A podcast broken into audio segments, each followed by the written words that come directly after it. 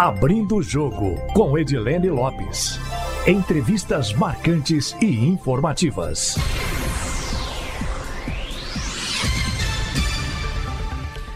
Militante na luta por moradia, foi candidato a vice-prefeito de Belo Horizonte nas eleições de 2020, casado, 40 anos, pai de dois filhos. Leonardo Pericles é o presidente do Unidade Popular, o mais novo partido brasileiro, e também é pré-candidato à presidência da República. Ele que é mineiro natural de Belo Horizonte. Leonardo, muito obrigada pelo convite. Seja bem-vindo ao Abrindo o Jogo. Eu que agradeço o convite, Edilene.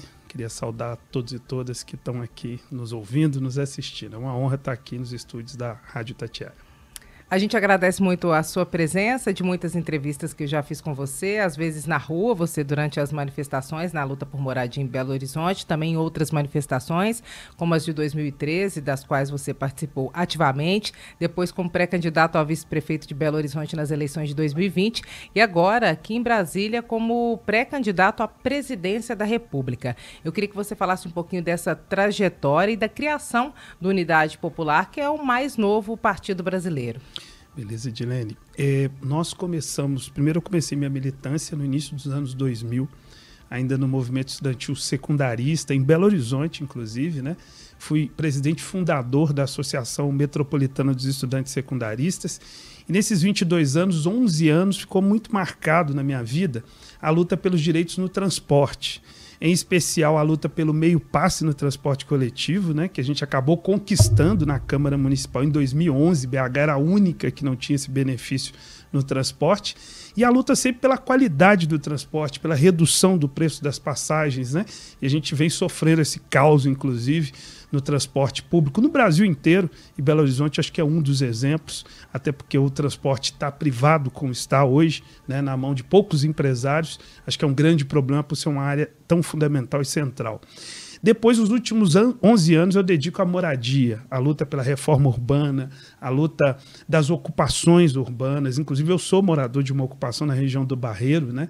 a ocupação Eliana Silva. A UP ela surgiu no processo das jornadas de junho de 2013, que você fez referência, porque ali nós chegamos à conclusão que havia um esgotamento da, da atual política, né, como estava colocado, e dos partidos que existiam até então.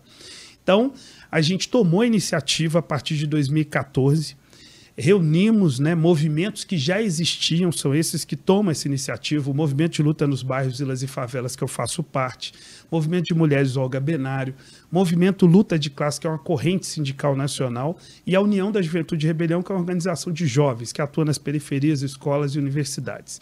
E aí tivemos a primeira experiência de 2014 a 2015, quando foi criada uma nova legislação no Brasil extremamente restritiva para a construção de partidos. Então foram caçados 116 mil fichas que a gente já tinha coletado de apoios no Brasil. Por qual motivo? Por causa dessa mudança da legislação. Mudança de. A, a, a, legislação que rege a organização de partido ela é tão antidemocrática que o, a regra muda com o jogo rolando, né? E foi um desses exemplos nossos. Então nós tivemos que começar tudo de novo. Muita gente não acreditava, né? Inclusive porque se tornou mais difícil ainda. Só, só dois anos para você ter pelo menos meio milhão de assinaturas de apoios no Brasil. E a gente foi só com militância popular, e se me permite falar disso, né, com mais detalhes, porque isso não foi qualquer realização.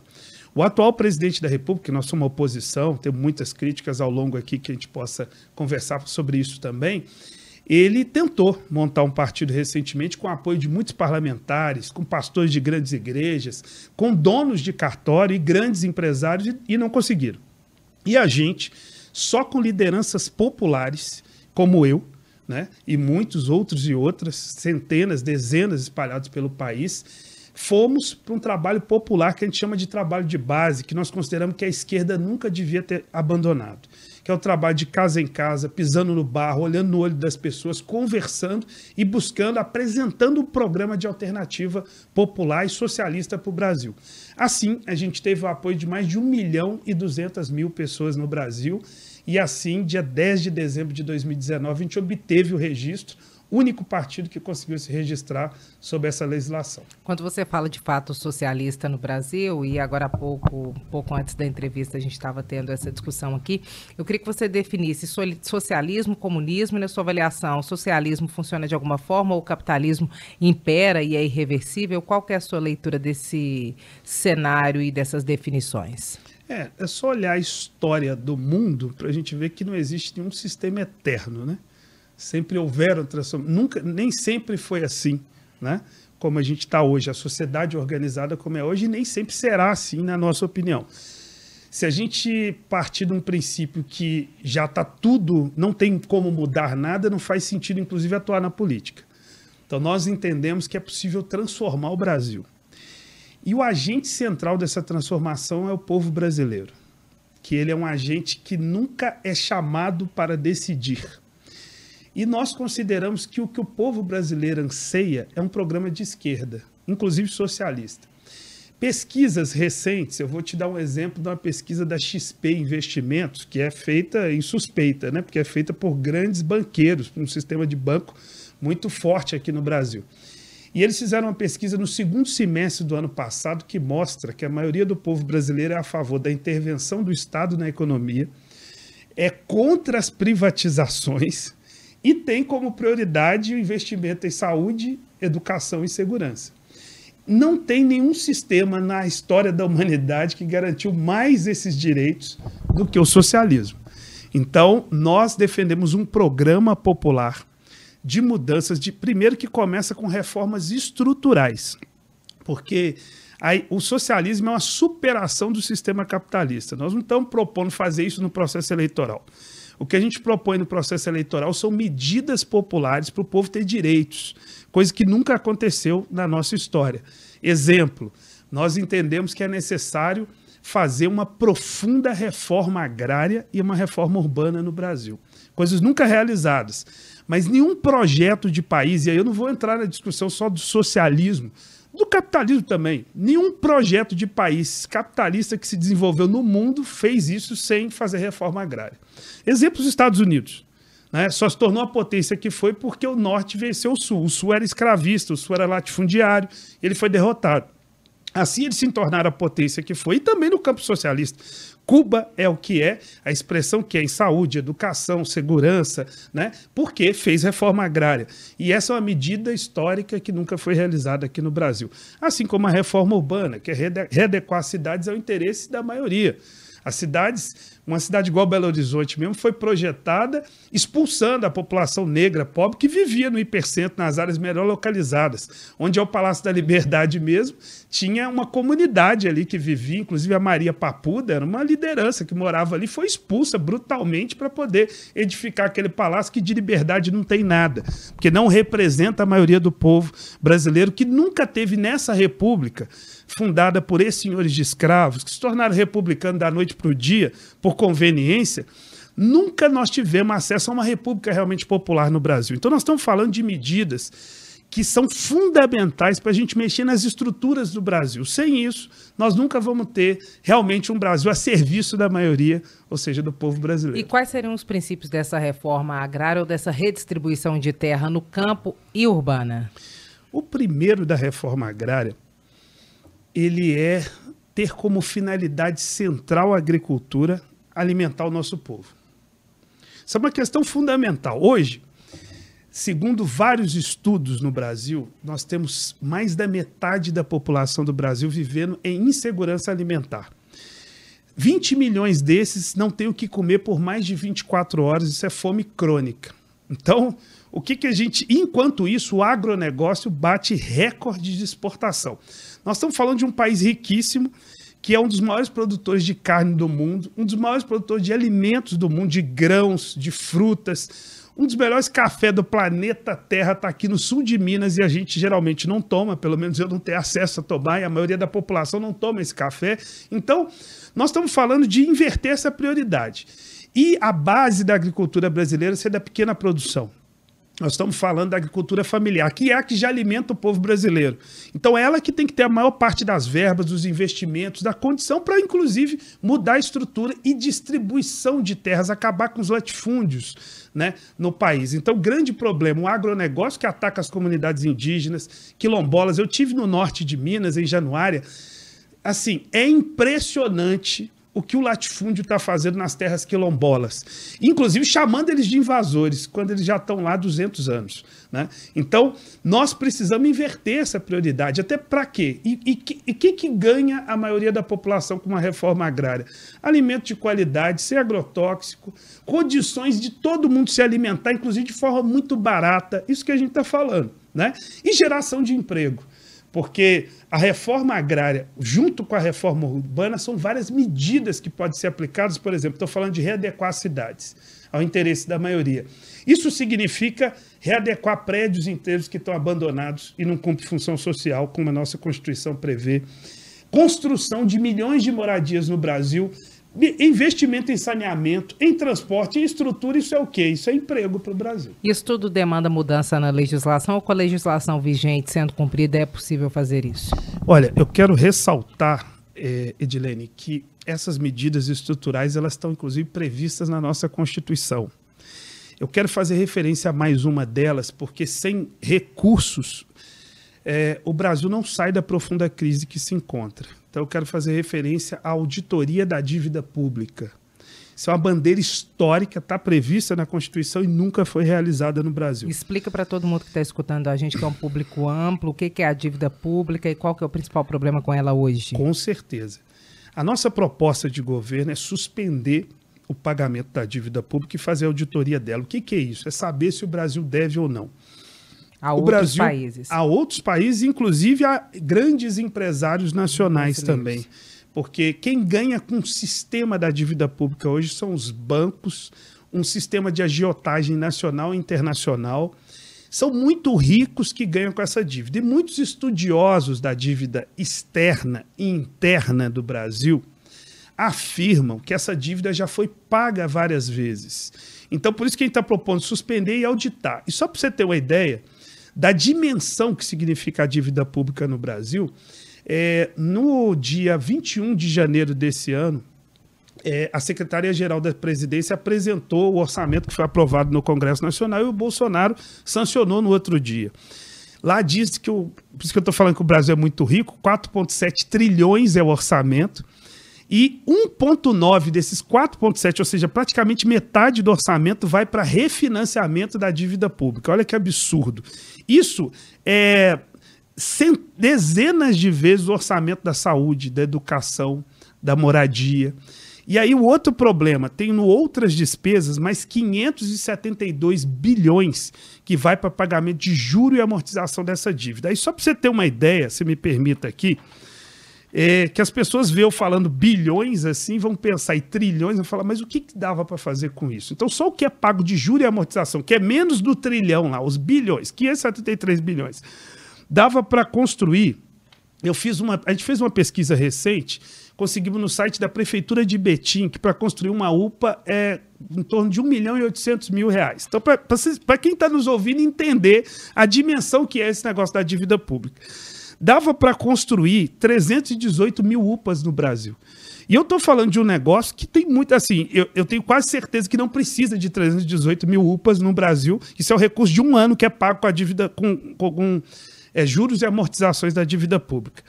Mas é necessário em muitas cidades. Eu tive em Itabirito, cidade riquíssima, que a Vale explora imensamente aquela serra, destruindo tudo e levando um minério riquíssimo, um dos melhores minérios potencial de ferro do planeta Terra está lá em Itabirito, Itabirito não tem UPA. Só para ter uma ideia do negócio desse. Outro estudo que a gente fez, eu sou do movimento de moradia, a gente tem experiência prática, que as pessoas podem ver assim, eu não fui parlamentar, esse cara vai ter experiência para ser presidente e tal. Olha, eu aprendi no movimento social. É a melhor escola de política que eu conheço nessa vida. Inclusive porque forma a gente sem estar viciada com essa política institucional aí, porque a gente precisa de renovação e oxigenação, não só de pessoas, mas de partido. E o estudo que a gente tem, a gente constrói uma moradia popular com 80 mil reais, desconsiderando o valor do terreno, que aí a legislação permite desapropriação de terrenos que não cumprem função social. Grandes propriedades, que na maioria das vezes ela está na mão de grileiro, de gente que nem é dono, que nem, se diz dono, mas não tem nem direito sobre aquela terra, porque deve mais IPTU do que o valor dela. Tem, ó, tem dezenas de prédios, é, terrenos imensos, e sem as pessoas se assustarem, tá? Porque tem um discurso de direita que diz que a gente. É, os movimentos de moradia querem tomar a casa das pessoas, o, o apartamento. Isso é uma mentira imensa. O movimento sério nunca ocupou casa, apartamento de ninguém. Então, estou falando aqui de medidas que eu aprendi no movimento social. 80 mil reais, você constrói a casa popular. Com esse valor dos 573 bilhões, dava para construir 7 milhões e 100 mil casas populares. Então, eu estou falando de uma medida aqui que ela vai incomodar 1% da o menos de 1% da população que ganha muito com o sistema da dívida.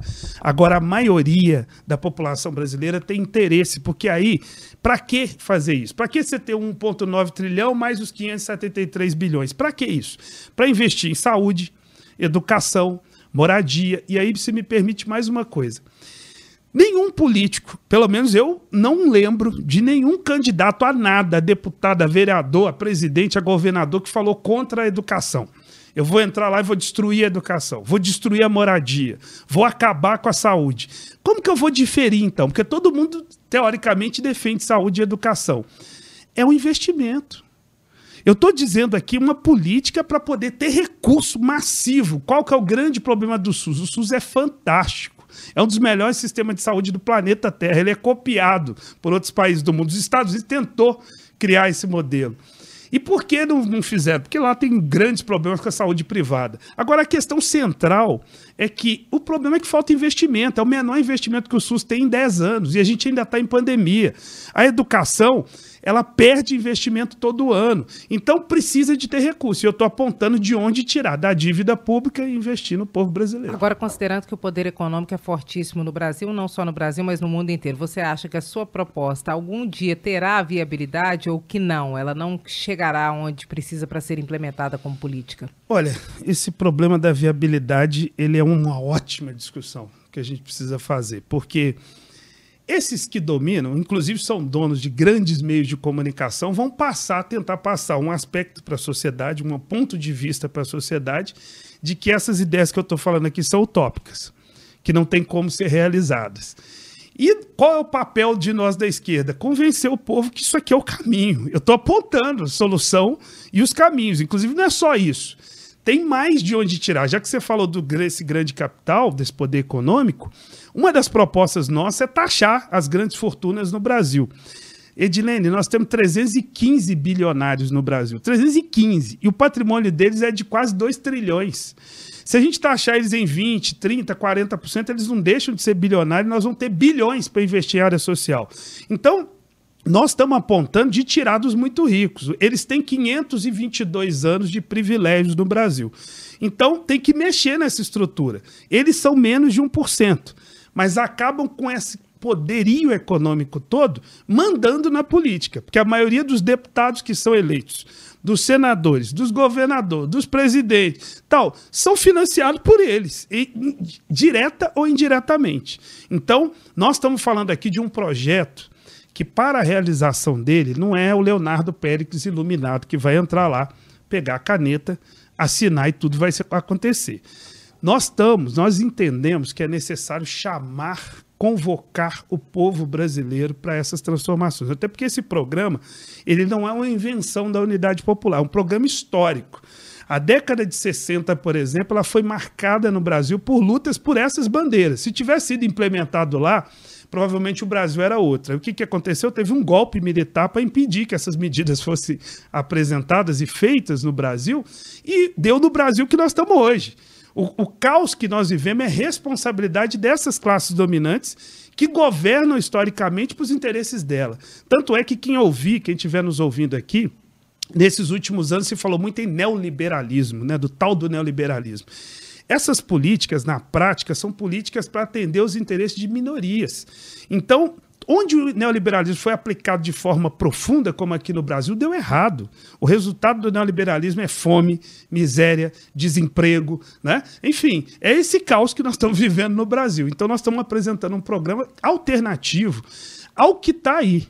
Né? Essa é a questão fundamental. É possível mudar a estrutura que, tá, que, que tem hoje o Brasil, inclusive do ponto de vista político. E é para difundir essas propostas que vocês decidiram criar o Unidade Popular, que é mais um partido, e decidiram levar adiante a sua pré-candidatura à presidência da República, já que você poderia se candidatar a outro cargo como deputado estadual ou federal, tendo chances, viabilidade de ser eleito, mas escolher um cargo mais alto que talvez você não chegue ao final dessa disputa, mas pelo menos participe da discussão. É essa que é a ideia? Olha, eu vou chegar ao final da disputa. vou te perguntar essa... sobre isso, sobre financiamento, estratégias de se tornar mais visível. É essa é, é, a nossa tática, né? Agora, é, qual que é a questão? A gente montou esse partido porque praticamente esse programa foi abandonado pelo praticamente por todos os partidos atuais existentes. Estava largado lá. Vai defende um talvez defende um pedacinho aqui, outro ali, mas isso é um programa, um conjunto de medidas que tem que ser implementadas. Quando eu te falei de chamar o povo brasileiro, eu queria só ressaltar, aprofundar nisso para as pessoas que estão ouvindo, ver que isso é viável. Por exemplo, nós temos uma emenda constitucional 95 no Brasil que foi. É, que emenda é essa, para quem está nos ouvindo? Ela congelou investimento, foi no governo Temer, 2016, mantida pelo Bolsonaro, que congelou investimento em saúde e educação por 20 anos. Isso é somada à reforma trabalhista, que foi a maior enganação da nossa história. Disseram que ia gerar emprego com a reforma trabalhista, o Temer. Depois o Bolsonaro fez a reforma da Previdência, dizendo: ó, não gerou emprego ainda, mas com a reforma da Previdência vai. Recorde de desemprego no Brasil. Qual a nossa proposta entrando também na presidência da República? Convocar um plebiscito, está na Constituição, viu? Antes que alguém, nossa, esse rapaz é muito radical. Essas medidas aqui, boa parte delas estão na Constituição.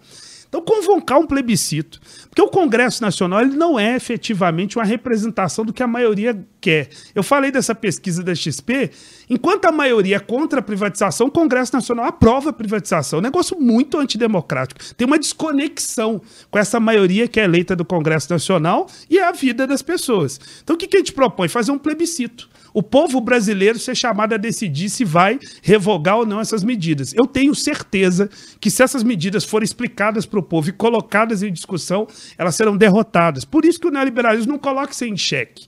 Nas eleições não se discute o poder das classes dominantes dos ricos. Isso não está em discussão. Eu estou propondo colocar isso em discussão.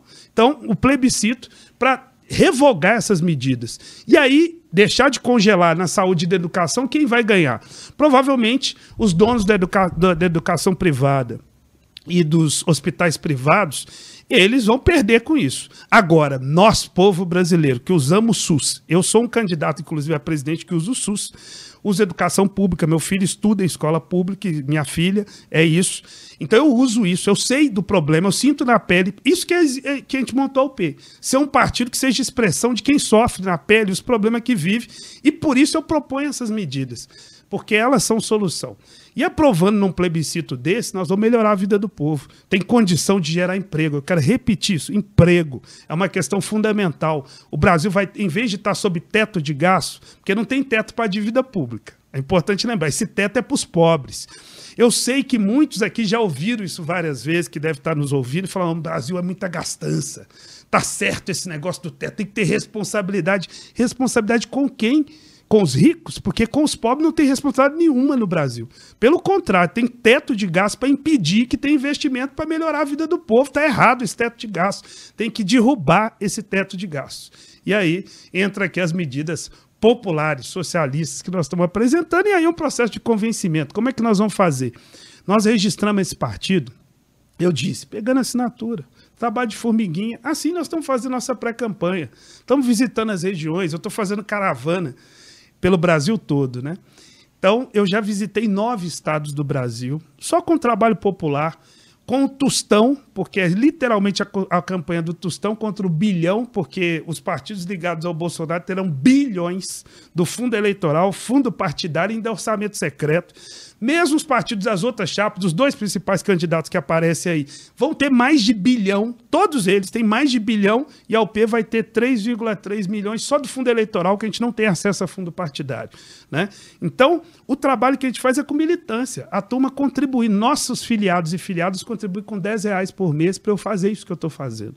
Então, mas o que, que eu acho que é mais importante? Eu estou falando a verdade, eu estou olhando no olho das pessoas e falando o que tem que ser feito no Brasil. Eu não estou indo para os lugares só para afagar o ego das pessoas e elas votarem porque eu estou falando coisa que elas querem escutar. Eu estou falando o que é necessário para o Brasil.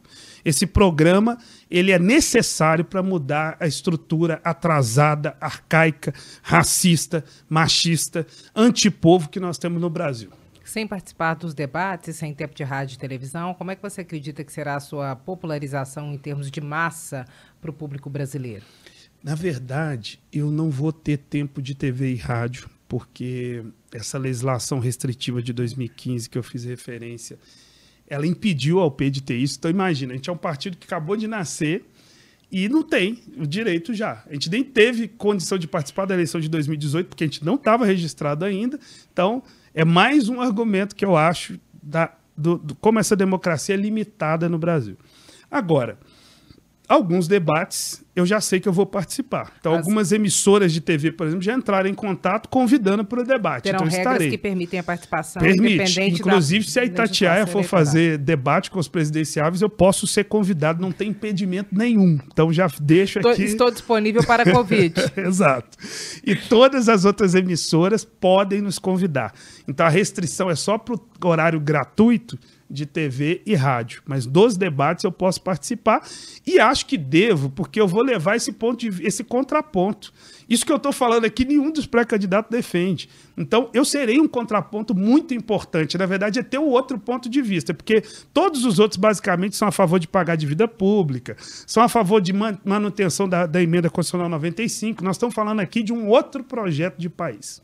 O P pode coligar ou federar com alguém? Como é que está esse debate? É, federação nós não vamos aderir. Nós não achamos que. É, é, é, a federação foi criada muito num jogo eleitoreiro, assim, na nossa opinião. É, inclusive, alguns partidos assim mais progressistas no Congresso Nacional, em vez de ir para cima da cláusula de barreira, que esse é o problema que impede de partidos como o meu ter acesso à TV e rádio, foram conciliar e fazer federação. Eu acho que não, não compensa. Agora, Fazer coligação é possível. Com quem? Com partidos que têm um compromisso com os interesses populares. Exemplo. Próximos. Então, por exemplo, nós temos debate com alguns, poucos partidos que é possível a gente debater. Então, parte dos militantes do PSOL, por exemplo, vários gostariam, por exemplo, que o PSOL fizesse coligação com a UP. Mas eles vão federar com rede. Exatamente. Mas essa era uma, uma, uma, medida que vários militantes acham. Por exemplo, o PCB é outro partido que a gente tem um bom diálogo também. Então, que a gente vem conversando. E no mais, são vários movimentos sociais que já existem, né? que não têm representação direta né? na política institucional, mas participam, apoiam, estão junto, inclusive por causa desses que eu estou aqui, inclusive, como pré-candidato. Já que as eleições estão polarizadas, por que, que o P não está, por exemplo, com o ex-presidente Lula que lidera as pesquisas? Porque uh, vários desses pontos aqui que eu defendi uh, houveram governos né, do PT já e eles não toparam implementar nenhuma dessas medidas. É, já que você está perguntando, as diferenças centrais são mais, inclusive, do ponto de vista econômico, né? É, porque é, há diferenças, é importante ressaltar. Por exemplo, o PT no governo não vi eles tentando fechar o Congresso Nacional, como o Bolsonaro faz, atacar o STF, como o Bolsonaro faz, defender a ditadura militar, como o Bolsonaro faz, defender tortura, como o Bolsonaro faz. Eu não vi eles fazendo no governo. Então, tem uma diferença grande entre o Lula e o Bolsonaro. Mas já que você perguntou, a gente tem diferença com eles do ponto de vista econômico. Né? Por exemplo, eles são a favor de pagar a dívida pública. Nós somos contrário. Então, não tem esse acordo, não é possível, infelizmente, caminhar juntos. E na sua então, avaliação, isso torna a proposta deles mais palatável ao mercado que as suas? Ao mercado? Ao mercado, de forma geral. Ao mercado, eu não tenho a menor dúvida. Por isso que eu estou falando aqui, o nosso projeto não é para o mercado, é para o povo brasileiro. E não, projeto para o povo brasileiro, sem ser um projeto para o mercado, ganha eleição na sua avaliação? Eu acho que nós temos que forjar as condições políticas no Brasil para um projeto desse ganhar. Só para você ter uma ideia, as eleições da França, que aconteceram recentemente, elas são um exemplo bem interessante, porque um candidato mais à esquerda, que era o Mélenchon, ele por muito pouco não foi para o segundo turno contra o, o Macron ou a, a, candidata Le Pen lá da extrema-direita. O que, que eu quero dizer com isso? Que ideias mais à esquerda elas estão ganhando força no mundo. O presidente eleito do Chile, ele no início também não era a alternativa que estava colocada, mas a partir de um grande movimento social nas ruas, mobilizações de milhões, que inclusive forjaram uma Assembleia Nacional Constituinte, que é um espaço importantíssimo para refundar o país, para refundar a Constituição de um país. Eu defendo, inclusive, que isso tem que ser feito aqui no Brasil, sob critérios muito parecidos com o chileno, né? porque lá, se a maioria do povo são trabalhadores e trabalhadoras, a maioria da Assembleia Nacional Constituinte também tem que ser. Eu acho que isso tem que acontecer aqui no Brasil também. Para quê? Para restaurar a Constituição. Porque esses neoliberais, eles destruíram a Constituição. Né? Eles fatiaram a Constituição. E, e ela não é mais cidadã, como deveria ser. Então, no, em termos gerais, o que a gente está falando é criar as condições para que essas ideias mais à esquerda sejam aplicadas. E quem está nos assistindo também, o que, que eu sugiro? Nós estamos votando desde o final da ditadura. Deu no que deu no Brasil, não é isso? Então vamos apostar num programa realmente de esquerda? Nunca foi implementado no Brasil. Então vamos apostar. Vamos ver. Vamos testar quatro anos esse programa que eu estou apresentando aqui para ver o que, que vai acontecer com o Brasil. Eu tenho certeza que para o povo, para a classe trabalhadora, para os povos tradicionais, para os povos indígenas, para as mulheres, para os negros e negras desse Brasil, para população, as populações LGBT, vai melhorar e muita vida. Agora, para esse grande capital, é, nós temos que enfrentá-los mesmo. Sem enfrentar esse 1%, não muda o Brasil. E aí é desalojá-los do poder mesmo. É um processo de enfrentamentos que ele não é simples, mas ele é necessário. Porque essa estrutura arcaica que eu fiz referência aqui no Brasil é sustentada por essas classes dominantes. Você falou de categorias da população que são consideradas minorias, mas na verdade numericamente são maioria, como por exemplo mulheres e negros, que representam mais de 50% da população brasileira. E você sempre fala, e as matérias sempre abordam isso, que você é o único candidato à presidência da República homem negro. Qual é a leitura que você faz desse cenário, considerando inclusive a viabilidade da sua candidatura e a possibilidade de você chegar mais adiante com a sua a candidatura nessa competição? Olha, nós, é, nesses últimos anos, vários parlamentares negros e negras vêm se destacando, né? Vem chegando e mostrando que a gente sabe fazer. Então, é uma oportunidade muito grande para nós, negros e negras, ter uma representação na presidência da República, porque nesse período todo, né, no Brasil, a gente nunca teve efetivo. Teve o Nilo Peçanha, que era um vice, assumiu por um tempo e todo, mas de esquerda nunca tivemos. Então, e outra que, por outro lado, a gente vê uma outra situação do Brasil, como é, o Brasil ainda é muito racista, né? Por como o racismo tem um peso muito grande, inclusive na política. Porque, rep... embora sejamos mais de 50% da população, quando você olha para o Congresso Nacional, tem alguma coisa errada. E não é só na política eleitoral, mas na institucionalidade. Você olhar para o judiciário também, onde estão os negros e negras, né? Se você olhar para as casas legislativas, para o executivo, então, enfim, é uma oportunidade de a gente começar a mudar isso. Agora, eu não sou só um candidato dos negros e negras, né? Sou também um candidato negro que tem um projeto para o Brasil e para o conjunto da população explorada e oprimida. Então, meu recorte não seria negro e negra, negro ou branco, seria explorados e oprimidos, e no meio dos explorados e oprimidos, a maioria esmagadora são negros e negras, são mulheres. Por isso que eu fiz referência a esses setores, essas classes sociais, né, que é a, a junção delas e o grande desafio da unidade popular é forjar uma grande unidade dos explorados e oprimidos no Brasil, para poder a gente conseguir derrotar quem nos explora e quem nos oprime. Barack Obama foi o primeiro presidente negro dos Estados Unidos. Considerando, sob essa perspectiva, na sua avaliação, estamos perto ou longe de termos um Obama brasileiro de esquerda? Nossa, é, eu não gostaria de ser comparado com Obama.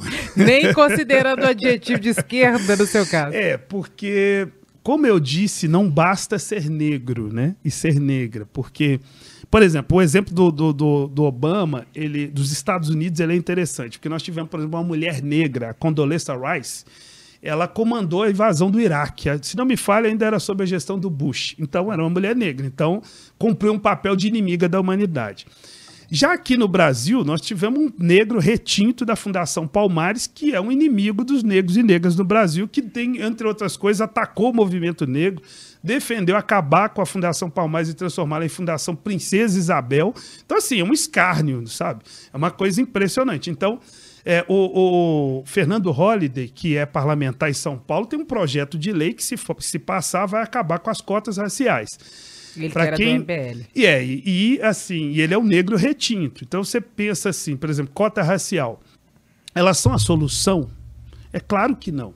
Agora, num país de 500 anos, que teve quase 400 anos de escravidão, que os negros sempre foram colocados a segundo plano, tem a abolição formal, a gente é, passa a ser livre, sem acesso à educação, saúde, largado. Então, para a gente conseguir chegar nesses espaços que a gente está aqui, eu saúdo muito ter você, né, me entrevistando aqui, que coisa maravilhosa. Quem dera tivesse tantas mulheres negras me entrevistando e a gente podendo conversar. Então, para a gente chegar nesses espaços é muito assim, é como é como a disputa eleitoral que eu falei dos bilhões e do milhão da UP. É tipo, quem é de Belo Horizonte, então, né, para a gente poder entender, eu tô aqui no sei lá, eu tô no Barreiro e a corrida tem que chegar lá no Mineirão. E aí os, esses bilionários e também os brancos e, e que têm melhores condições vão sair já do Jaraguá, que está pertinho da, do Mineirão. E eu vou sair lá do Barreiro. E eles de Ferrari e eu de bicicleta. Sabe? É isso que acontece. Então, por que, que tem cota? Para ela poder tirar essa, um pouquinho dessa diferença. Agora, o que, que resolve mesmo? Isso que eu estou falando de investimentos massivos nas áreas sociais, na saúde educação e condições de se equiparar o jogo. Né? Então, se me permite esse negócio da racismo, porque assim, me toca muito, eu sou de periferia e tal.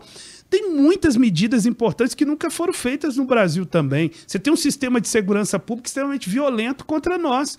E o que, que uma das medidas dessas reformas estruturais que eu defendo é a desmilitarização das polícias. Inclusive, eu falo isso, Edilene, porque a maioria dos policiais são a favor disso. As pesquisas mostram isso. Então, você veja que coisa. Porque o que, é a ideia de desmilitarizar? Não é tirar a arma só das pessoas, não é isso. É tirar a noção militarista das polícias. E ela ser realmente ser civil, porque até a polícia civil é militar. A ação dela, as chacinas que ela provoca no país já mostra isso.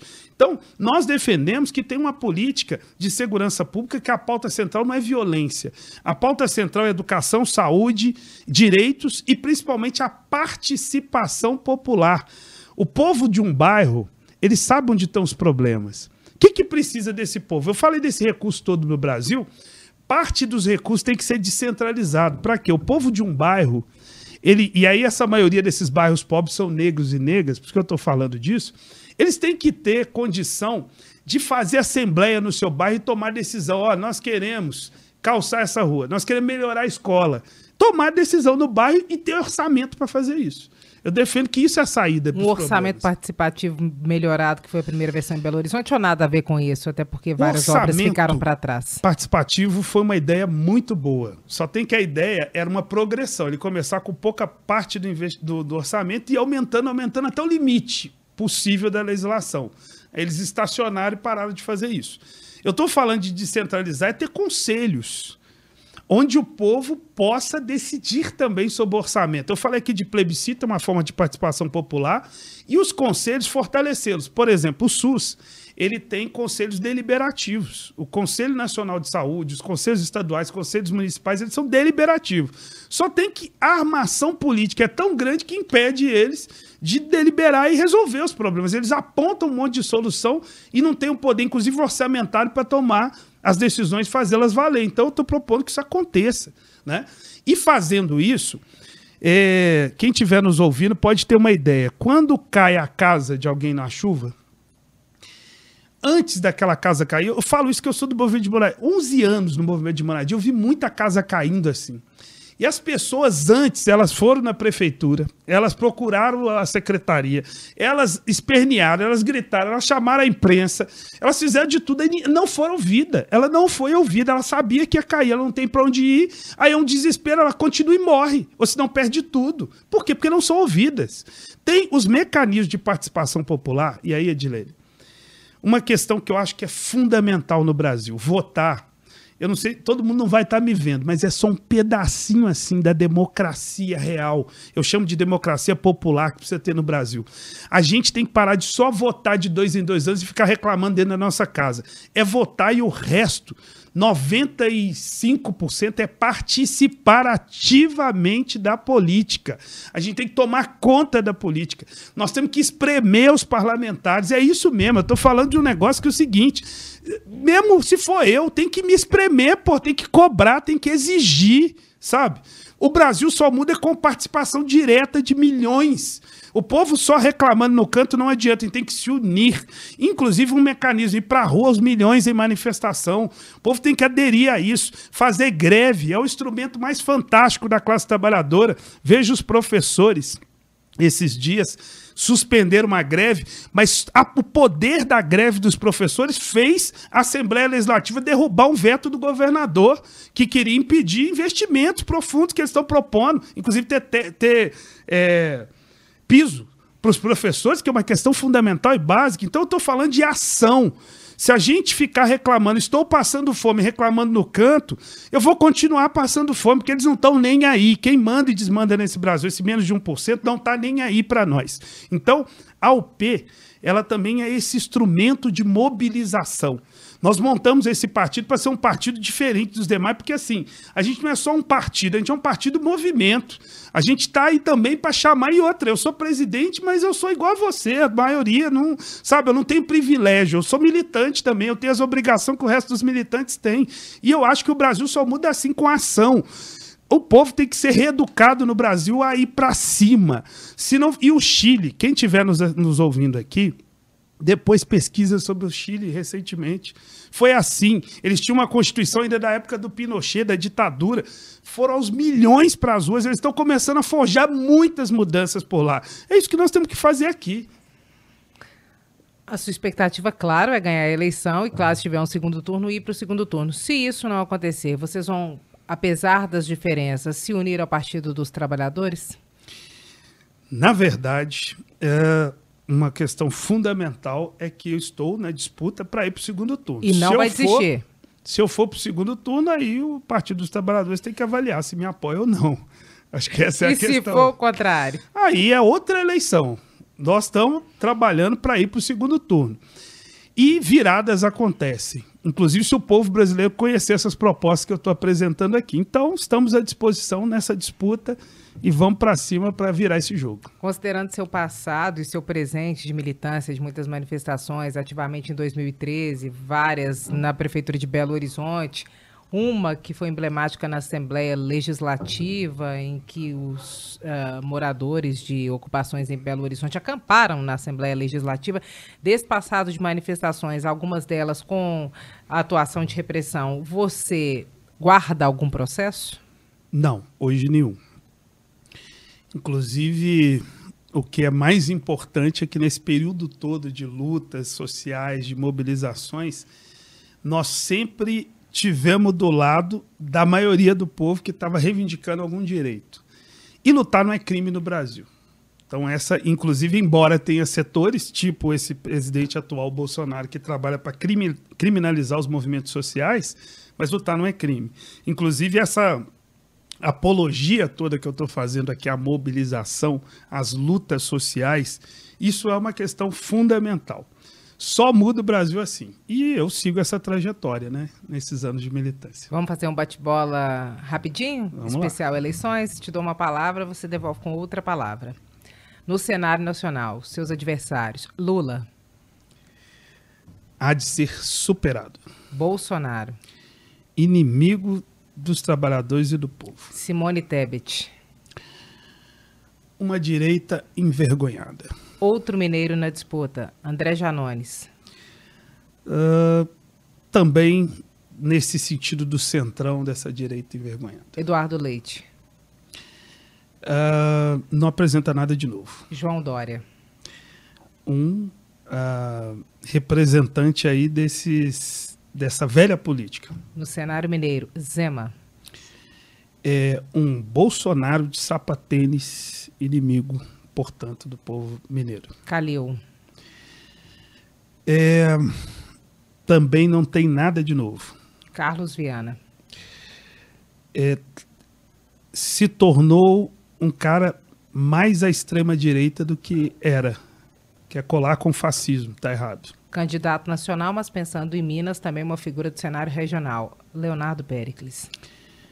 Um, uma pessoa jovem na política, é, mas que com muito gás, com muita vontade de contribuir com o que aprendeu para mudar o Brasil. Leonardo, muito obrigada por mais essa entrevista e por aceitar o convite para participar do Abrindo o Jogo. Beleza, eu que agradeço o espaço, né? Pra gente, um pobre negro morador de periferia, trabalhador, tá falando aqui nos estúdios da Itatiaia. Sempre é importante. Obrigado aí pro espaço para o nosso partido. E quem quis, gostou né, das questões que viu aqui, acessa a gente nas redes sociais meu nome é Leonardo Pericles, procura lá no Instagram, Facebook, Twitter, YouTube e também o nome do nosso partido Unidade Popular. Entra lá nas mídias sociais e segue a gente que a gente pode bater mais papo e quem quiser discordar, mandar pergunta, enfim, estamos à disposição. Muito obrigada, Leonardo Pericles, o candidato pré-candidato à presidência da República pela Unidade Popular, mais novo partido brasileiro, ele que é natural de Belo Horizonte, Minas Gerais, é militante de luta por moradia, é o entrevistado do Abrindo o Jogo de hoje. Nós agradecemos a presença e a audiência de vocês e agradecemos mais uma vez a você, Leonardo Pericles, pela entrevista. Obrigado.